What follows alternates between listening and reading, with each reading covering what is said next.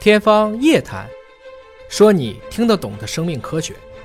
欢迎各位关注今天的《天方夜谭》，我是向飞，为您请到的是华大基因的 CEO 尹烨老师。尹老师好，向飞同学好，本节目在喜马拉雅平台独家播出。这个标题党了啊，说零到三百二十公里加速度是零点零零零零一五秒，特斯拉在他面前都已经弱爆了啊。呃，这篇文章呢是来自于皇家科学开放期刊，这里面提到的其实是一种蚂蚁，这蚂蚁的嘴的咬合速度非常的快。这是目前已知咬合速度最快的一种蚂蚁，所以也叫吸血鬼蚂蚁。呃，因为特斯拉打算在二零二零年量产的新的跑车百公里加速度达到是一点九秒，嗯，大家已经觉得说一点九秒已经非常牛了，对很快很快了。可是这个动物是零到三百二十公里，对，还不是说百公里，对零到三百二十公里的加速度是零点零零零零一五秒，这么快的速度，这个蚂蚁是怎么做到的呢？实际 上啊，它忽略了一个另外一个因素，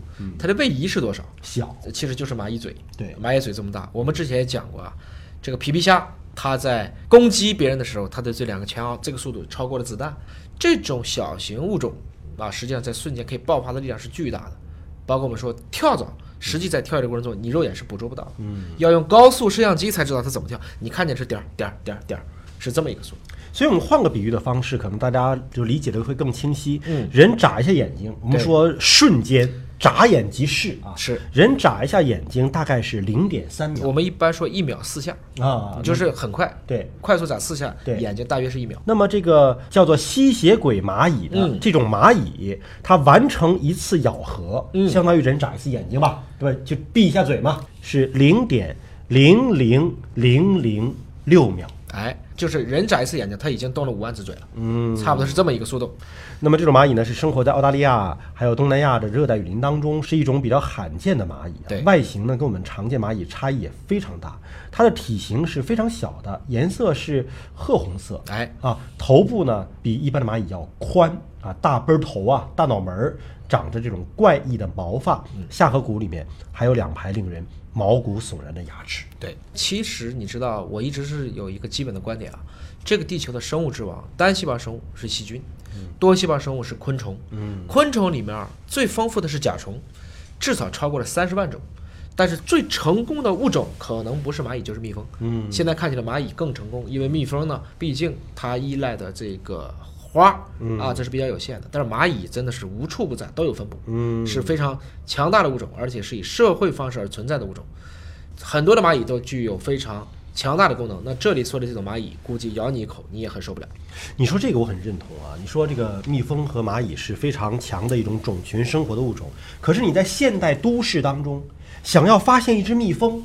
很难呐、嗯对吧？因为已经是城市的钢筋水泥的这个森林了，可是你要想发现蚂蚁，可能家家户户都能找到蚂蚁。你只要家里面弄点蜜，扔到阳台上，对过两天这蚂蚁都不知道怎么它就来了。说明它的这个生活的空间真的是无处不在，对而且不受你城市化进程的影响。是，当然了，很多人也说蟑螂也很厉害，我也承认，哎对对哎那也是很厉害。啊但蟑螂好像不像蚂蚁、蜜蜂这样的群居的分工这么有效啊。对，而且蟑螂产卵毕竟是有限的。当然，我们今天主要不讨论蟑螂了，嗯我们说蚂蚁。哎，那么昆虫学家安德鲁·苏亚雷斯说，蚂蚁运用它的下颌进攻像蜈蚣一类的节肢动物。虽然这个蜈蚣啊也是天生的捕猎高手，但是这种蚂蚁呢，可以利用自己的速度优势，在猎物进行反击之前，就不断的猛击，让这个猎物昏厥，然后就把它拖回巢穴，慢慢享受了。对，所以它能干过蜈蚣啊。蜈蚣呢，这个就是猛虎战群狼。嗯，我们说蜈蚣一般还是很大的，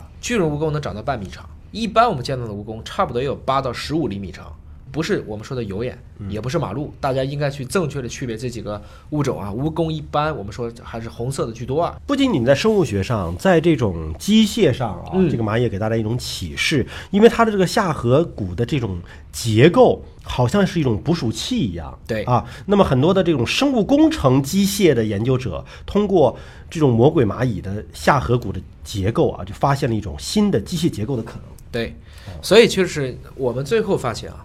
大自然是我们最好的老师。我们几乎所有的现代的科技，你都可以从这些自然演化当中找到影子。我们称之为仿生学。嗯，不管是隐身的飞机，不管是我们说人类怎么去飞行，不管说我们怎么去减小在空气中、水中演进的阻力，包括这个里面，我们怎么做一个更加强大的弹射器？嗯，比如说随便讲，中国的第三辆航母当中已经可以垂直起降了。嗯，我们的弹射器有没有可能从这种蚂蚁的一体型的下颌骨的弹射方式当中找到最好的发力点，给它一个很大的加速度，完成我们垂直起落呢？这些其实都可以交给工程学家去研究，需要跨界。以大自然为师，向自然学习，可能会是人类永恒的一个话题了。感谢您关注今天的节目，下期节目时间我们再会。